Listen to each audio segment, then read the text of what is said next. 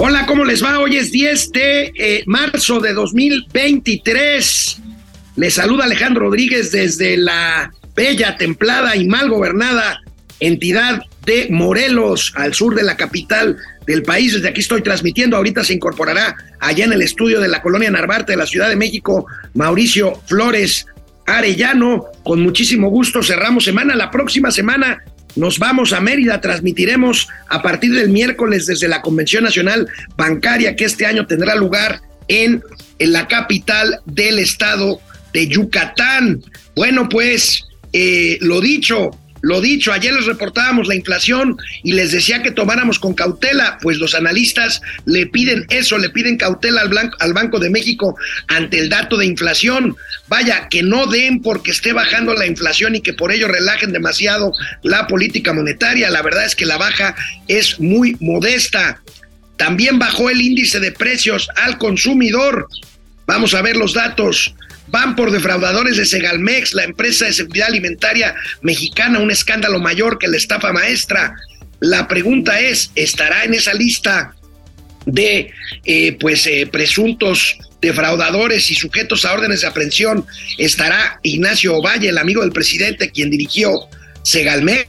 No lo sabemos. El tema del fentanilo, el presidente se atreve a decir que en México no se produce fentanilo y luego se reúne con la encargada de la Casa Blanca para tratar el tema del fentanilo con el presidente del país que sí produce fentanilo. Tendremos gatelazos de fin de semana porque el día de hoy es viernes y los mercados lo saben. Esto es Momento Financiero. El espacio en el que todos podemos hablar. Balanza comercial. Inflación. Evaluación. Tasas de interés. Momento Financiero. El análisis económico más claro. Objetivo y divertido de Internet. Sin tanto choro. Sí. Y como les gusta. Peladito y a la boca. Órale. Vamos, réjete bien. Momento Financiero. Bueno, pues ayer les decía, les reportábamos la ligerísima baja de centésimas de punto porcentual en el índice inflacionario. 7.62 contra 7.91. Comentamos que es buena noticia, pero que no había que echar las campañas al vuelo. Y en ello coinciden especialistas y piden al Banco de México que no sea triunfalista. Es la nota principal del periódico El Financiero del día de hoy. Ahí lo tenemos. Piden a Banjico cautela ante la incertidumbre sobre la inflación. Están siendo pues muy eh, claros los analistas pidiéndole a Banco de México que no relaje su lucha contra la inflación. Vamos a ver ahorita, ahorita eh, pues la pregunta es ¿y cuánto será conveniente que baje las tasas dentro de tres semanas? El Banco de México las bajará 25 puntos base a 6.15 o a 6.25, perdón, o apretará un poquito más y las dejará en seis y medio y medio por ciento. Vamos a ver, vamos a ver de qué, de qué estamos, de qué estamos hecho, porque tenemos que insistir que la inflación subyacente sigue muy alta, con dobles dígitos en productos alimenticios. Ayer les daba a conocer las cifras que aquí pues se recuperan con un poquito de mayor claridad que la tabla esta que presentamos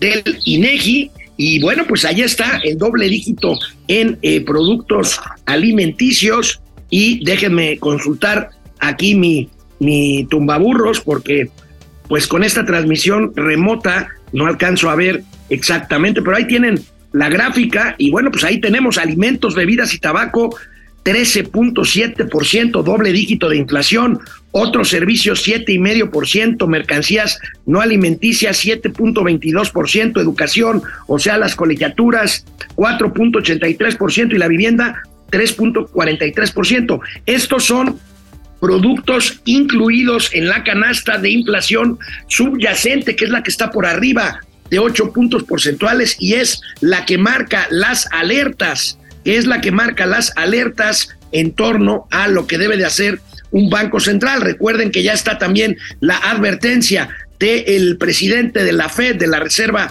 Americana, Jerome Powell, quien pues hizo, deslizó la posibilidad de que apriete un poquito más la Fed si la inflación no se ve que cede como tiene, como tiene que ceder.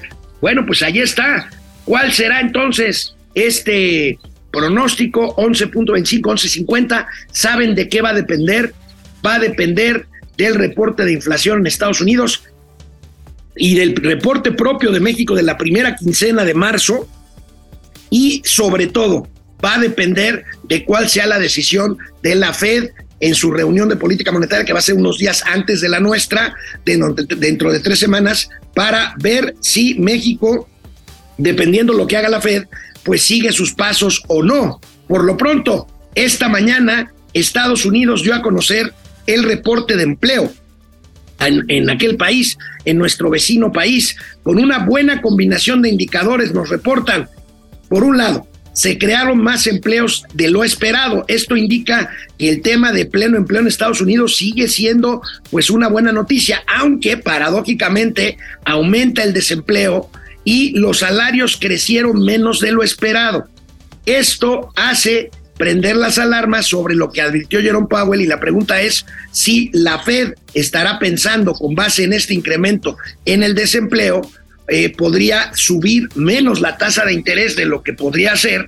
¿Para qué? Para incentivar la economía norteamericana, aunque ahorita pues eso pues ya no es un tema. Recuerden ustedes que en la, en la pandemia, en la pandemia, pues eh, los Estados Unidos sí destinaron, cosa que no hizo México, recursos fiscales para apoyar a personas y empresas. Y esto pues hizo que la economía norteamericana se recuperara mucho más rápido que la nuestra. La nuestra, de hecho, es una de las eh, dos, bueno, es, es una de las economías del mundo que más se han tardado en recuperarse después de la pandemia de hecho, México es el único país que todavía no recupera el nivel prepandémico en cuanto a índice de Producto Interno Bruto y de crecimiento. Lo hemos repetido, pero lo tenemos, lo tenemos que decir otra vez. Y otra señal, otra señal positiva, pero que también hay que tomar con cautela. Ayer, ayer el Banco de México también dio a conocer el índice nacional de precios al productor, que generalmente se da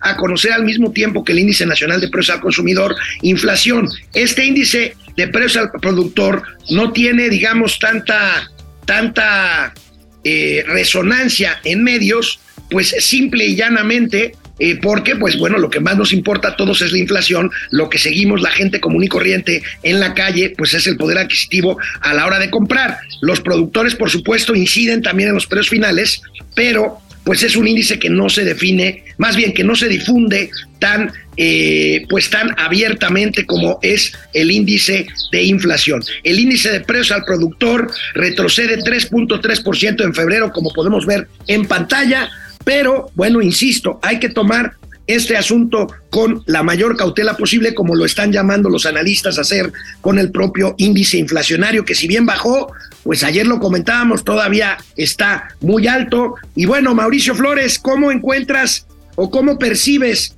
cómo pronosticas que sea la decisión del Banco de México dentro de tres semanas? ¿25 puntos base para arriba o 50 puntos base para arriba? Sobrinos, sobrinas, ya regresamos, nos atacaron los pinches aluches, estábamos hablando de mi columna. Por cierto, eh, la Secretaría del Medio Ambiente, este, la Semarnat ahí, María Luisa Albores, cree que el uso de transgénicos, de maíz transgénico, es la causa de la desaparición de los aluches. Sí, sí, sí, sí, no, digo, amigo, ¿a poco no hay una visión más cómico, mágico, religiosa y musical que la de la 4T con el maíz transgénico? Bueno, amigo, el caso aquí es que tú anticipas o aseguras que sí va a haber un panel que incluso va a llegar mucho antes del plazo que pasó, por ejemplo, para el tema eléctrico. No, van a esperar, bueno, se van a esperar que venzan los 30 días, ahorita ya quedan 27. Y toma, chango, tu, tu banano, ¿eh?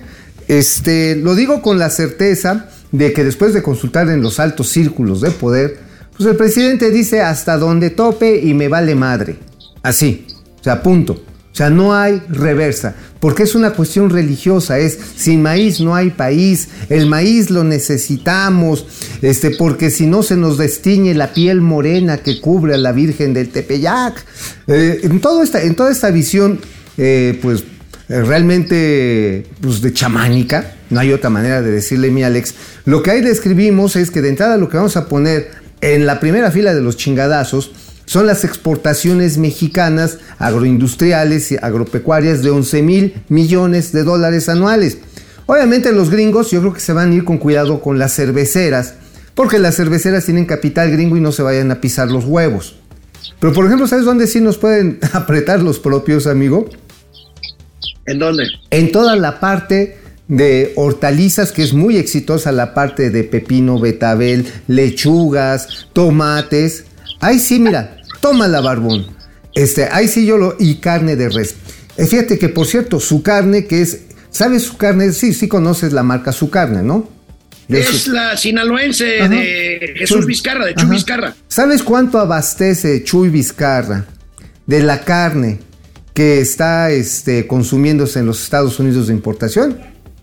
¿Cuánto? Abastece el 15%. Es una barbaridad. No, es una cosa. Y ahí sí, ahí sí no hay ni cómo. Ahora, también los gringos la tienen que medir porque un chingadazo de este lado les puede implicar inflación de aquel lado. No está tan fácil agarrar y ponerte los cates. Aquí el problema, amigo, es que no estamos dándole oportunidad a la reunión de los tri amigos de lograr la integración regional. Y es que fíjate, dice, y lo digo con respeto, la secretaria de Economía Raquel Buenrostro, vamos a demostrar con bases científicas que, este, que nuestro decreto no afecta el TEMEC. Puta, se tendría que hacer, tendría que pasar un milagro y tendrían que demostrar con pruebas y este, así fehacientemente científicas de que comer maíz amarillo no hace que te arde el asterisco, por ejemplo. Amigo, si, al- si algún científico chafa de la Marielena Álvarez Huila llega a demostrar fehacientemente que el maíz transgénico hace daño a la salud humana, pues se van a ganar el premio Nobel. Pues sí, pero ya sabes sea, que no hay manera. No hay manera. Oye, pero mira, nada más, esto viene también inserto en el cuerpo de la columna de la razón, rápidamente. Mientras tenemos este pedo, hay unas oportunidades súper chingonas que por estas pendejadas se nos pueden caer. Hemos hablado un chorro del nearshoring, ¿no? Del acercamiento y la chingada. Hay posibilidades de esta misma reubicación de inversiones en la industria farmacéutica. La semana que está terminando, lunes hasta el miércoles, estuvieron reunidos en Washington, en Wara, Washington, los representantes de la Asociación Mexicana de Laboratorios Farmacéuticos, la MELAF, con lo que es su contraparte, este, es la US Pharmacy Association, y que está ya figurando parte la, la Asociación Mexicana de lo que es la US Farmacopeia. Esta es, esta es la institución científica de medicina independiente más importante del mundo, de Estados Unidos por supuesto también lo es, tiene 200 años. ¿Y cuál fue el propósito de esa reunión? No se fueron solamente a chingar unos whiskies, que esto está bien, fueron, amigo, porque existe la posibilidad de que entre México y Estados Unidos se empiecen a fabricar las sustancias activas, las sales que les llaman, para casi cualquier tipo de producto médico que se necesite en la región. Y la industria mexicana. Pues sí, como el- amigo, pero ¿Eh? mi- mientras, mientras esté ahí el inefable Hugo López Gatel, chafísima médico mexicano, pues la verdad es que no veo por dónde. Pero bueno, Pero, mira, mira, ¿qué? mira, ¿sabes dónde se puede, dónde sí se va a lograr? Del lado de los Estados Unidos. Pues sí. sí, a huevo. Las empresas Bueno. mexicanas van a migrar para allá, ¿eh? bueno, amigo, ¿qué escribiste en Eje Central? Rápidamente, en eje central, amigo, en tema de eje central, es algo que ya les había platicado y la verdad está bien pinche jodido. Mira, ni la red compartida, que es este proyecto de Enrique Peña Bebé, que pues, es el IFA de Enrique, de Enrique Peña Bebé, para pronto, o sea, está muy bonita, pero no se sube ni madre de gente. Bueno, ni a los operadores privados están teniendo en vastas regiones del país la oportunidad de entrar, deja tú ya de instalar antenas o de reponer las baterías que se roban para extraerles el ácido y producir fentanilo. No, ni siquiera para vender los pinches chips para que recargas tus recargas. Este, ahí les pongo una liga y ustedes la pueden bajar. Es de Promtel. La Pro- Promtel es el socio eh, del gobierno en lo que es la red compartida. Tiene ese buscador, ahí ustedes lo pueden buscar y van a encontrar las regiones donde está de la chingada, las cocinas de metafetaminas, donde están los secuestros, donde hacen correr a la gente, es donde no hay cobertura de telecomunicaciones. Eh, o sea, lo sabemos por retórica de que en la medida en que la gente que no adquiere habilidades digitales pues, se sigue eh, hundiendo en la mierda de la violencia y de la pobreza y la repetición de estos malvados círculos viciosos. Pero amigo, Aquí ya lo tenemos, lo tenemos gráficamente visto. ¿Y sabes qué? También lo tiene la Guardia Nacional, cabrón. Lo tiene Rosa Isela, que prefiere No, que le rasquen no, la pancita, cabrón. No, Güey, no, no, qué horror, qué horror. Ya lo tienen, Bueno, ya lo saben. Bueno, amigo, antes de irnos a la primera Hey. pausa de este programa, una última hora, lamentablemente están reportando la muerte de el empresario Antonio Chedraui Mafud. Ya este murió. viernes Uy. muere Antonio Chedraui Mafud, miembro de una empresa, de una familia muy importante de empresarios en el sureste mexicano, amigo, murió en Híjole. Veracruz. Sí, la verdad, yo lo conocí, tuve la oportunidad de convivir y de hacerle algunas entrevistas hace este tiempo. La verdad que un empresario muy echado para adelante. Pues el, apellido lo dice todo. Tiendas Chedraui, a su familia, a todos sus, este, pues ahora sí que colaboradores. Les mandamos un abrazo, les mandamos, oye, pero ¿sabes qué también quién murió? Y quiero decirlo, eso fue anoche. Pues murió nada más ni nada menos que que la mamá de mi queridísimo amigo Jaime Ramos, directivo allá en TV Azteca, doña Vita Cris, este, falleció anoche. Un Este, abrazo a Jaime. Un Jaime, este, amigo, eh, a toda su familia, los acompañamos en esta pena. Pero amigo, algo es cierto. Cuando uno recuerda a los seres queridos, estos van a vivir por siempre. Es correcto. Vamos a una pausa, regresamos. Vámonos. ¿Qué andan haciendo? Veje, buenos días. Carlos Sí. González, la FED va a poner reggaetón y el Banco de México pondrá el perreo. Ah, qué bueno. Está muy Está bueno. muy bueno. Betty, Villalón, ¿cómo estás, Betty? Alex y Mao siempre presentes, gracias. por Gracias, ello. gracias. Alejandro Escamilla Villaseñor, el tío Mauricio, nada más lo veo y me da sed. Sí, a mí me da asco, cabrón. No, no, eso no decías anoche, papito. El anoche estabas. coyotazo. Uh. Hola, tíos financieros. Héctor Roberto Rodríguez Gómez. Saludos al Barney Gómez y al Homero Simpson Oye. de las Oye, finanzas. curiosamente hoy no vengo crudo, ¿sabes qué? Yo creo que por eso me siento mal. Juan Ramón, no, gracias. Daniel Valderas, excelente fin de semana. Capone y Elliot de las finanzas. ¿Creen que se ha controlado la inflación y la recesión si es que va a haber? Eh, yo creo que lo que vamos a tener no es propiamente una recesión, difiero de ti, mi queridísimo Alex. Yo creo que lo que vamos a tener va a ser una estanflación, que es un poco más culera, pero estanflación al fin y al cabo. Ahora, eh, los pronósticos más eh, optimistas o menos pesimistas ubican a la inflación al cierre de este año en 5.2%, todavía muy lejos de la meta del Banco de México que dice que no debe de pasar de eh, 4%, ya cuando mucho. Ignacio Lara, muy buenos días, tíos financieros, Simili 4, ¿cómo están? Genaro Eric, hoy se llevan el agüehuete, no me spoilees el, el gatelazo, por favor. Ay, sí, bueno, ya ahorita mejor no lo seguimos spoileando, mejor nos esperamos a los Gre- gatelazos. Gregorio Cruz, esperemos que la inflación no se convierta en inflamación. Genaro Eri, gracias. Orate Esquizo, eh, Mari Ann Garrido, Oscar Márquez. Invitan a los aluches al panel de consultas, pues ahí está ya. Ahí está, ya, ya están, ya están protestando, dicen, no, ni Jacob madre. Frías, a ese escritor le hace falta una caguamita, se ve bien solo. Pues ahí está Doña Austeridad Republicana. Ah, sí, ya nos hace falta una, hace mucha pinche calor. Oye, Guillermo Sánchez. oye, amigo, este, no pusimos, pero sería bueno luego comentar que anduvo aquí en México, Haitam al-Hajish, que le vino a aplaudir a Rocío Nale. No, hombre, Rocío le puso el video de aquella vez que aplaudieron, pero aplaudieron porque ya por fin desatoró México un tema que era una barbaridad. No, pero ayer anduvo por aquí el... el- Sí, yo sé, yo sé. Y que dijo, no, pues a toda madre que le sigan invirtiendo a dos bocas. Pues sí, maestro, cabrón. pues está vendiendo el camello, pues es el presidente de la Organización de Países Exportadores y Productores de Petróleo. Oye, creo pues que- por supuesto. ¿Sabes? Yo creo que por qué lo están aplaudiendo. Porque ellos sí están sacando petróleo bien barato y yo creo que están viendo que se lo van a vender a México. Ah, y entonces la soberanía del menso este, No, no, no. Lo que vamos a tener es un soberano arabesco, cabrón. Imagínate. calidad Lance, gracias. ¿Qué dicen los chairos? El precio del dólar ya está arriba de 18.50 otra vez. No, pues ahorita. Galeana, Oye, ¿va a tuitear la jefa de gobierno eso?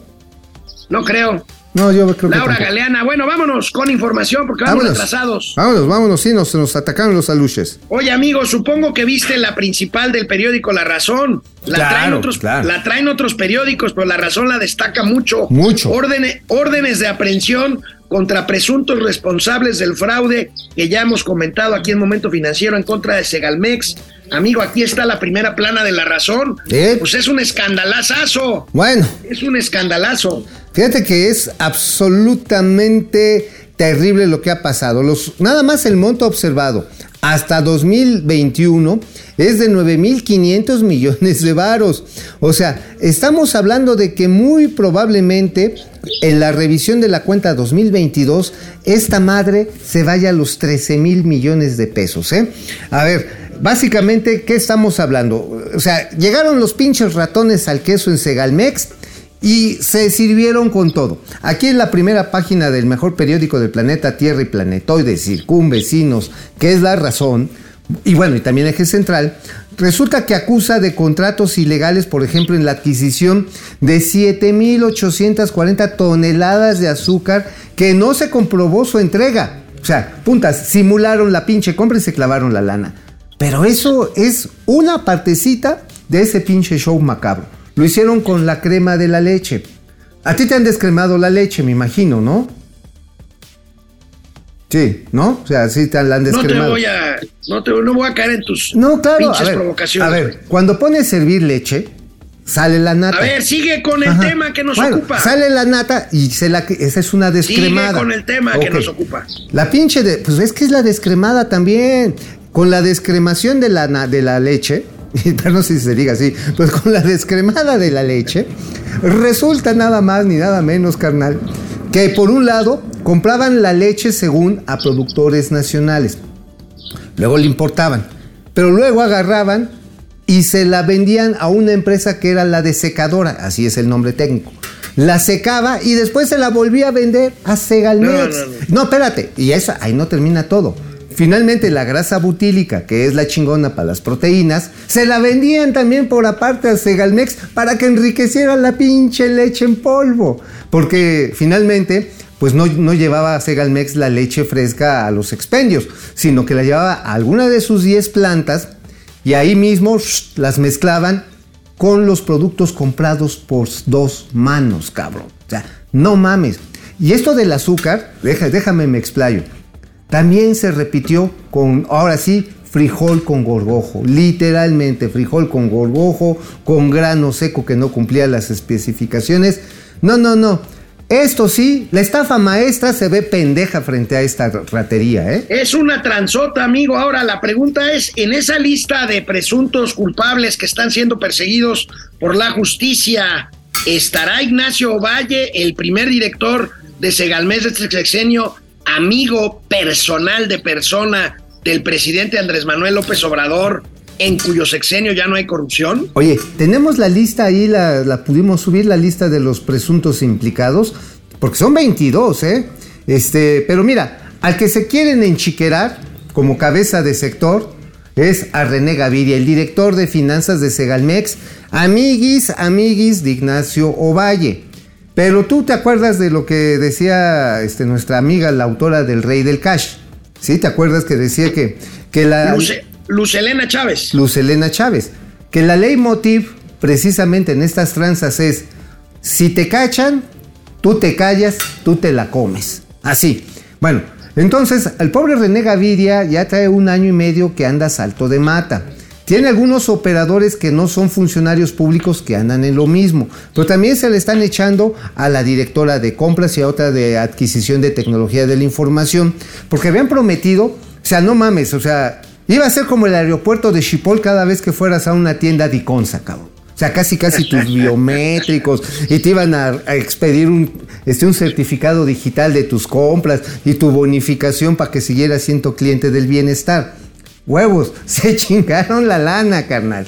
Este, entonces, a René Gaviria es al que se lo van a ensartar. Yo creo que René Gaviria no va a soltar prenda. Pero Ignacio Valle no tiene de qué preocuparse. Hoy está plácidamente protegido en la Secretaría de Gobernación. Punto. Así. Amigo, ¿te No acuerdas de las nada. películas de los mafiosos? Así actúa la 4T. Los hacen bajo juramento, pues comprometerse a que si los cachan en las tranzas, pues no van a revelar los cómplices y simplemente pues van a tener que enfrentar solitos a la justicia si es que esta les llega o les quiere llegar. Sí, o si no, mira, se los, me los embotiquinan, los ponen a la sombra, los dejan guardados un rato, ahí la Bartolina, pero hermano, a la familia no le va a faltar pan ni sustento, usted tranquilo, usted nada más no sea chivatón, usted aguante la RU duro y le va a gustar. Amigo, un gatelazo Adelantado. adelantado, A ver. porque pues con el tema del fentanilo, hazme el favor, el presidente de veras Ay. se envolvió en la bandera nacional para rechazar las presiones de Estados Unidos sobre drogas. Ahí yo estoy de acuerdo. Pero negó lo que es innegable. Ve lo que negó el presidente de la República. A ver. Lo que dijo ayer este senador no lo admitimos. A México se le respeta. No somos un protectorado de Estados Unidos, ni una colonia de Estados Unidos. México es un país libre, independiente, soberano. Nosotros no recibimos órdenes de nadie. Aquí manda el pueblo de México. Entonces, eso también quería dejarlo de manifiesto. Para irnos entendiendo, ¿sí? Con, porque esto ellos lo están haciendo con propósitos propagandísticos. Ya agarraron lo del fentanilo, que este, es responsabilidad de México. Aquí nosotros no producimos fentanilo.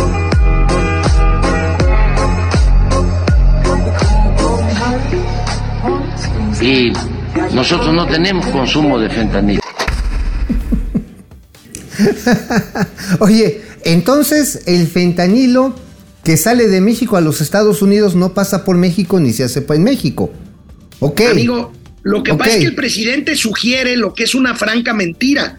Sugiere que es trasiego de fentanilo. Y tú y yo sabemos que México produce fentanilo eh, a- en laboratorios clandestinos, por supuesto, con base en precursores, que eso sí llegan, la mayor parte de ellos vía manzanillo, precursores químicos desde China, pero en México se produce fentanilo. No, y por pero- cierto, Mauricio, Ajá. también lamentablemente se consume fentanilo. Ah, no, eso es una desgracia. Ya en muchos lugarzuchos, así, en muchas, este, así, eh, ahora sí, cantinucas de mala muerte, o en bares mamones, te ofrecen ciertas dosis controladas, dicen ahí los narquetes, de fentanilo. Y te ponen pendejo y te enganchan muy cabrón. O sea, desafortunado. A ver, es más, el presidente está echándole las contrarias a la campaña de no consumas drogas que hace su vocero Chuy- Chucho Cuevas, cabrón.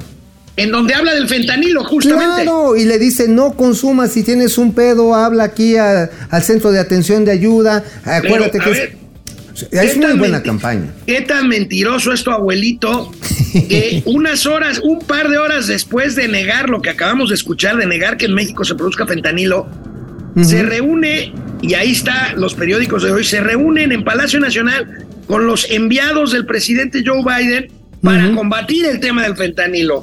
Entonces, de veras, ya, ya es increíble esta capacidad de mentir descarada y descaradamente. Mira, amigo, lo que pasa está en que llegó ahí los representantes de Joe Biden, llegó el señor Anthony Blinken y le mostraron el negro llorarás. Le mostraron aquí a mi ilustre amigo y le dijeron, señor presidente, 700 veces le hemos dicho que sí, ustedes, es más, tenemos Ovidio, cabrón. Ovidio era el rey del fentanilo. Oye, y el cartel Jalisco Nueva Generación también tiene sus cocinas. Y bueno, aquí, entonces le hicieron así, mire, presidente, aquí estás, este, este, el negro Tomás, y le va a decir que, este, que si no le, no le despacha a tiempo, pues va a haber pedo. O sea, a ver, ayer ah, eh, lo dijo la vocera de la Casa Blanca. Lo dijo, a ver, el gobierno de Estados Unidos no necesita más instrucciones del Senado, más atribuciones para hacer lo que necesita hacer para defender a los estadounidenses. O sea, por un lado le da una cachetada a los republicanos, pero por otro lado le está diciendo al gobierno mexicano, o sea, ya te puedo chingar, ¿eh? Así le está diciendo, ya te puedo chingar. No necesito que estos güeyes me vengan a arrear. Yo te puedo chingar si lo Oye, necesito hacer. hoy en la mañanera sobre este tema el presidente se aventó un gatelazo A que ver. no tengo el video, pero se los cuento. A ver. Dice, dice el presidente, muy orondo, muy presumidón, que México ha eh, incautado seis toneladas de fentanilo que iban rumbo a Estados Unidos. uy, ¿cuánto? ahora, No mames. Ahí no, acá, ahí no acaba el asunto. Después el presidenti, mi presidentito dice, bueno, y seis, seis toneladas equivalen, y empezó así a hacer sus deditos, Ajá. equivalen a 60 mil kilos de fentanilo, güey. Pues, oye, ¿quién los habrá contado los kilos de fentanilo? ¿Martí, Martí Batres? Pues sí. ¿Y así yo- quieren contar los votos? O sea, 60 mil litros. O sea, no mames, multiplicó por 10 las toneladas. No mames. Bueno, hasta donde yo sé, 6 toneladas son 6 mil kilos. Ajá, por eso lo El multiplicó presidente por 10. dijo 60 mil. Yo creo que pues le sopló Martí Batres, ¿no? Ajá, sí, no, y no, la Sheinbaum que también es bien buena para la aritmética, ¿no? Ah, sí, fueron 12 mil este, manifestantes. Ah, no, pero sí fueron 60 mil kilos de fentanilo. O sea, neta, híjoles, ese es el problema de, de- de la carencia crónica de ácido fólico o, o tener el kinder trunco, carnal. Esa es la bronca. Está, ¿Eh? está, está muy Oye, cañón. oye, está muy pero cañón. ¿sabes qué? Finalmente, el asunto de, este, de esta pinche droga, ajá, es que sí están las cocinas, están los cocineros. Es más, llegan a Manzanillo por un lado, pero ya hay producción artesanal de cocinas. O sea, ya un maestro como en Breaking Bad, con, con que sepa un maestro de química de secundaria reacciones mínimas básicas, te arma una cocina en donde quieras, ¿eh? Así en chinga. Bueno, amigos, si te parece, vamos Vámonos. con comentarios para regresar con gatelazos e irnos ya de fin de semana. Ahí les va, el negro Tomaso. Gracias por comunicarse con nosotros. Marco Antonio Riestra J dice, Segalmex es solo una muestra de todo el cochinero que hay dentro de la cuarta de formación. Unos Híjole. rateros, híjole. Pues lamentablemente tienes razón, amigo. A ver, ¿qué otras dependencias se te ocurren con problemas de corrupción? Secretaría de Educación Pública, carnal. Nada más. Nacional, Fi- Hay- Nacional Financiera. Nacional Financiera. Podemos echarle también eh, ahí Fonatur, cabrón. Fonatur. Le podemos echar también carnita al asador en Petróleos Mexicanos, en la Comisión Federal de Electricidad. No, bueno, ya mejor. No, muere. bueno. Este sí, así. Este no fue el año de Hidalgo. Este fue el sexenio de chingue su madre el que deje algo.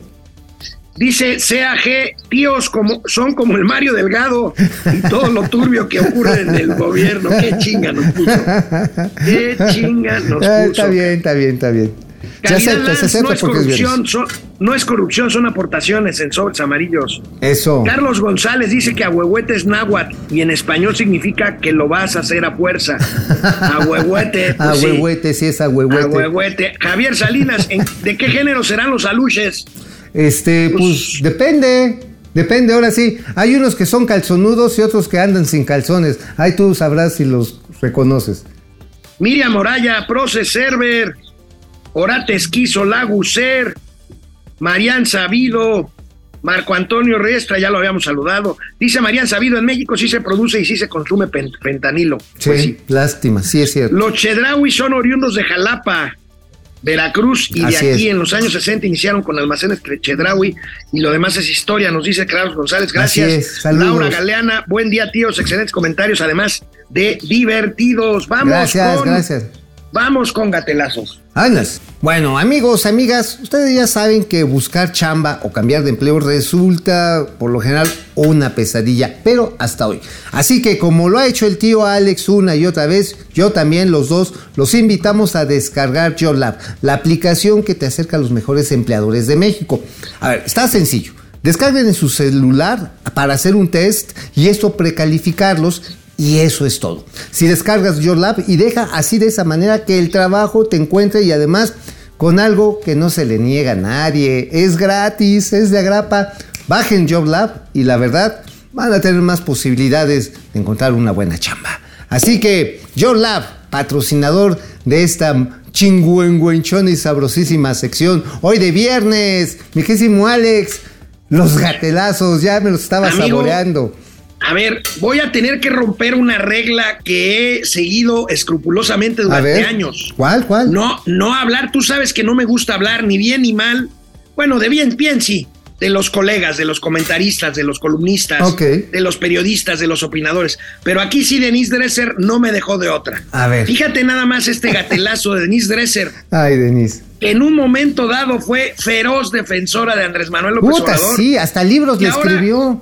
Ve nada más esta joya, amigo, A ver. y la comentamos. A ver, vienes, Denise. Atáscate.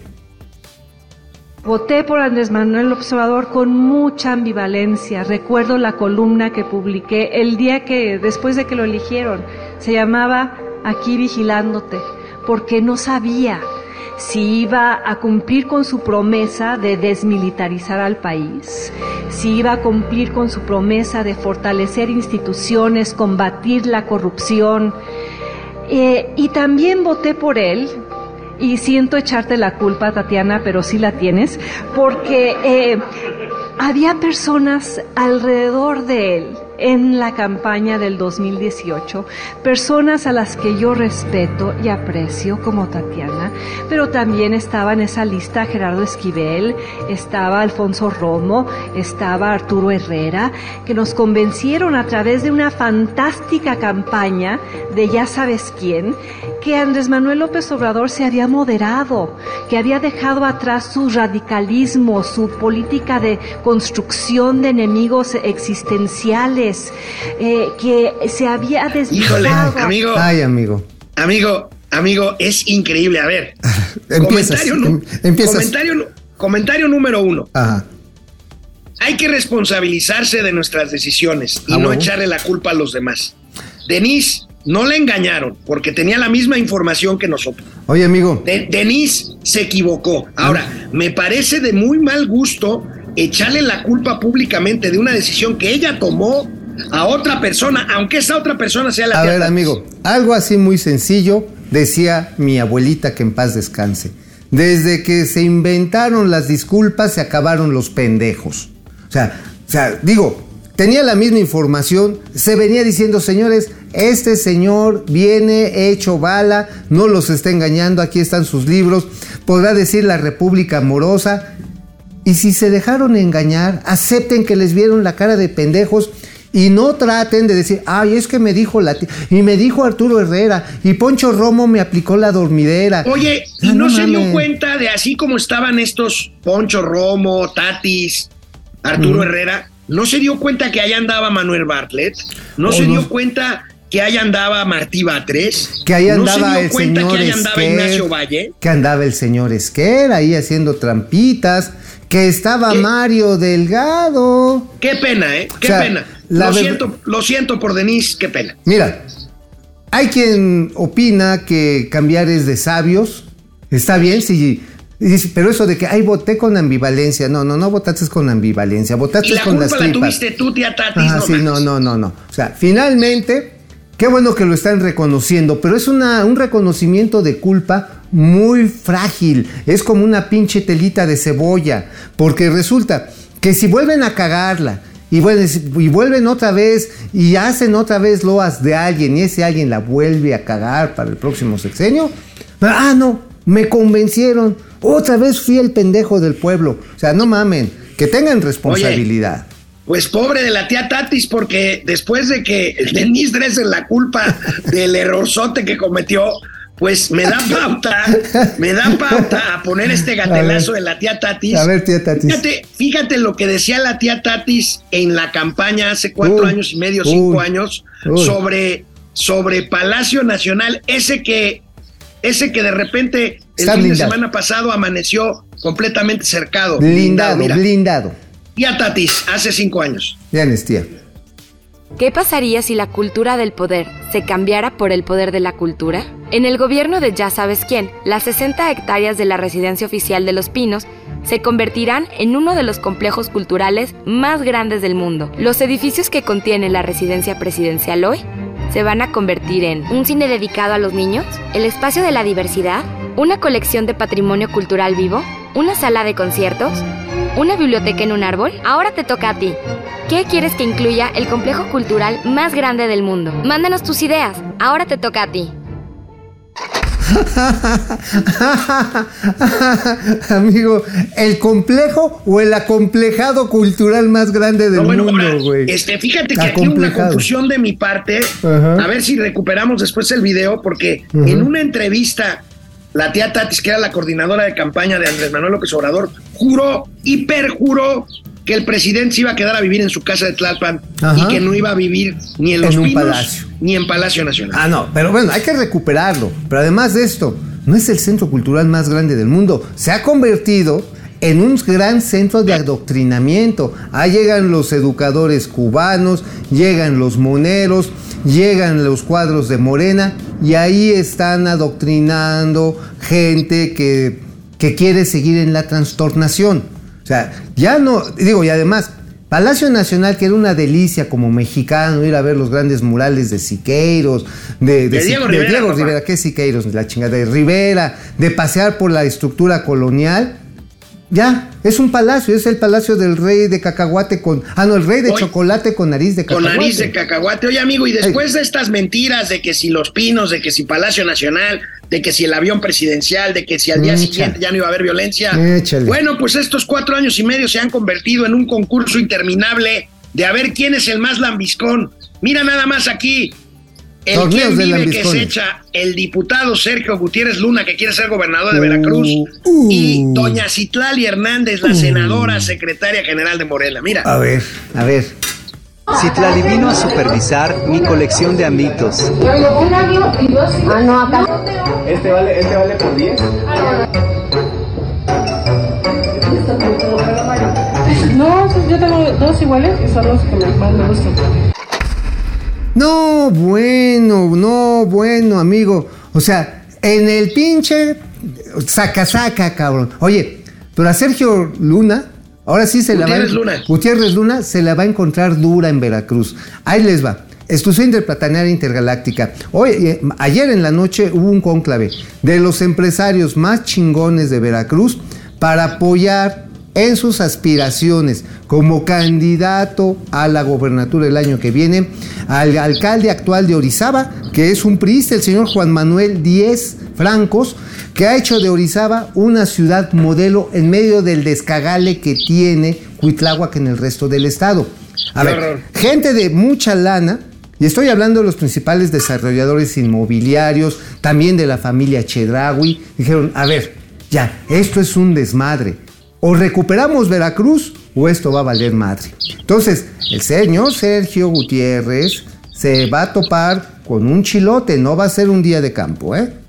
Bueno, oye amigo, Ey. y hablando de lambiscones, A ver. ¿qué tal, qué tal los disque reporteros de las Ah. primeras filas No, bueno. de la mañanera? Mira ayer cómo recibieron al presidente, pues para hacerle el caldo gordo con esto del búnker de García Luna. Mira, A ver.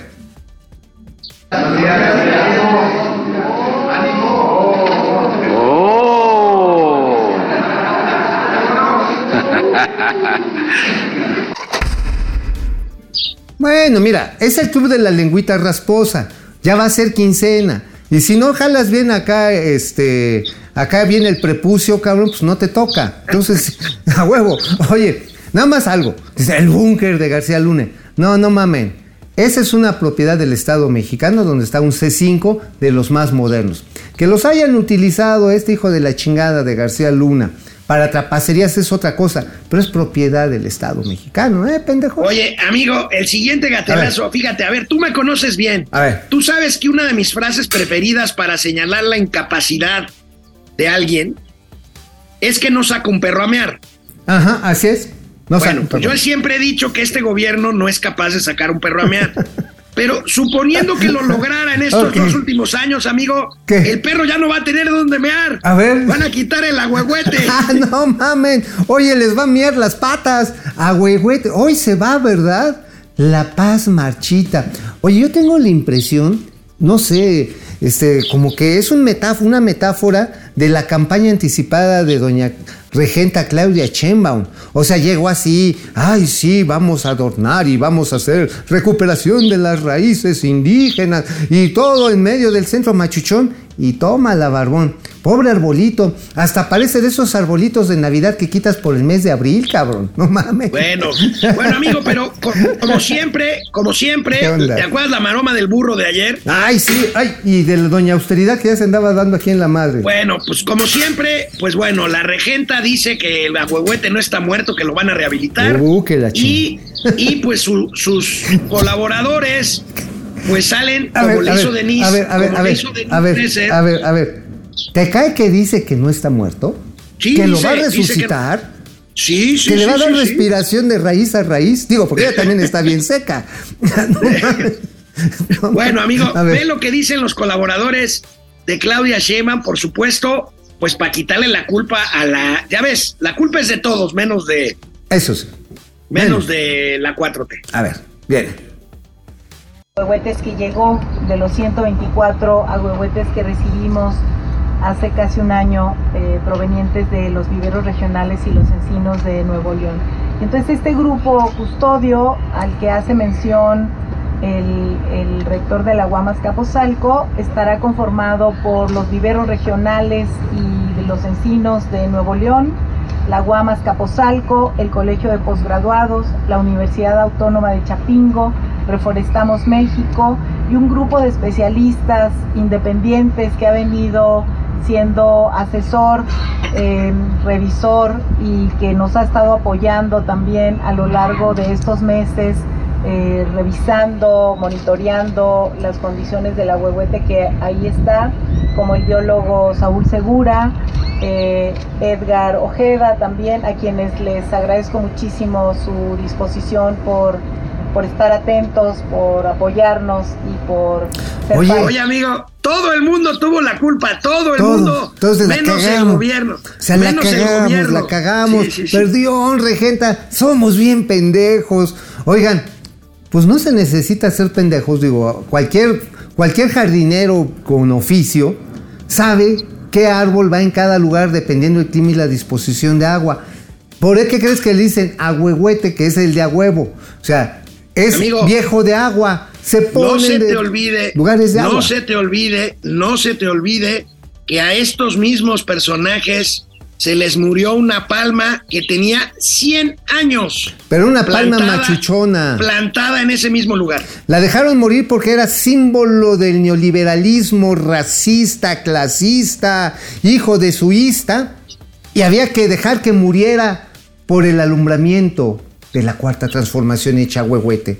Y verga con el cállate, nos vemos el lunes. Nos vemos, güey. Bye.